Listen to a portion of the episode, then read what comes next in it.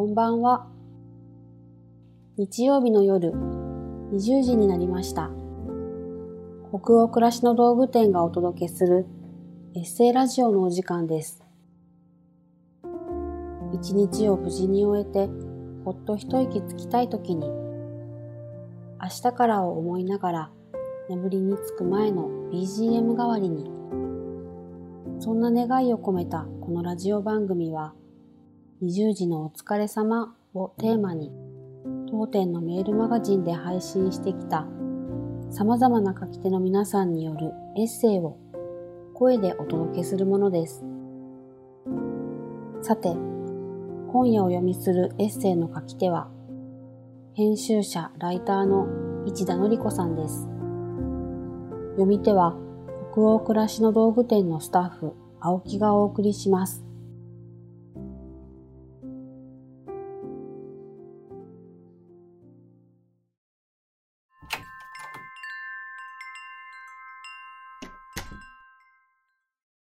自分と違う意見にも、なるほどねと言える人に、市田のり子。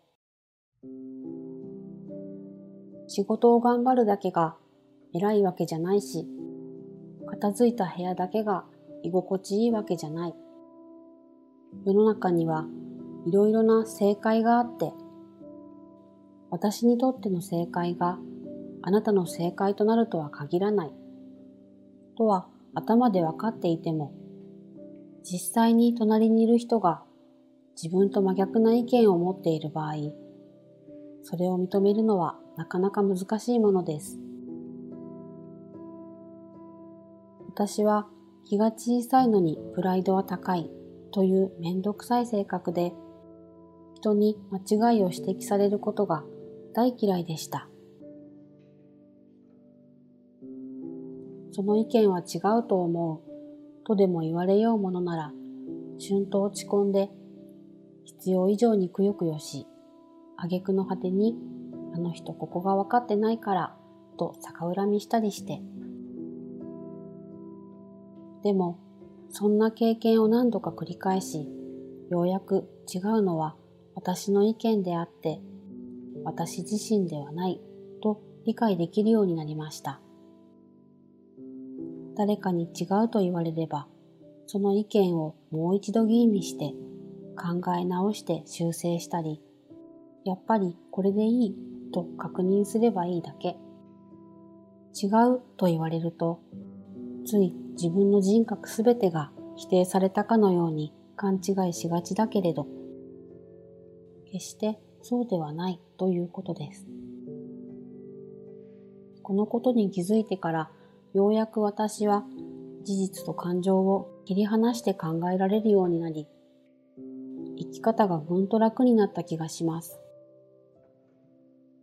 人はいろいろな経験を経て今の自分になります。歩いてきた道はみんな違うのだから、みんな違う人になって当たり前。今目の前にあるそれぞれの正解が違って当たり前だと思うのです。だからこそ自分と違う正解も、ああ、なるほどね、と認められる人になりたい。それはきっとその人が今まで過ごしてきた時間丸ごとを尊重することにつながると思うから。ああ、こんなやり方だからダメなのよね。私だったらもっとこうするのにどうしてこんな言い方するんだろう。自分の価値観と違うことに出会ったとき、人はついイライラしたり怒ったり、不機嫌になります。でも、違うと指摘したり、間違いを正すことだけが正解じゃないと思うのです。きっと忙しかったからできなかったのよね。ゆっくりやったらできるかも。そういうやり方もあるかもね。と、その行動のもう一つ奥にある、その人の根っこに思いを馳せられる人になりたい。もし、そんな正解から一歩引いた判断ができるようになったら、人と人はもう少し優しく交われるような気がします。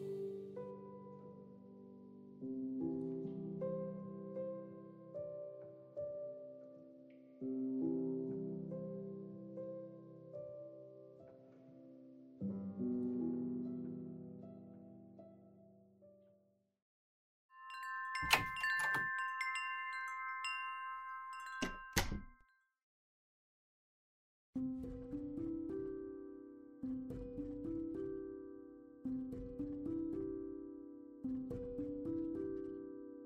夜のエッセイ、いかがでしたでしょうか？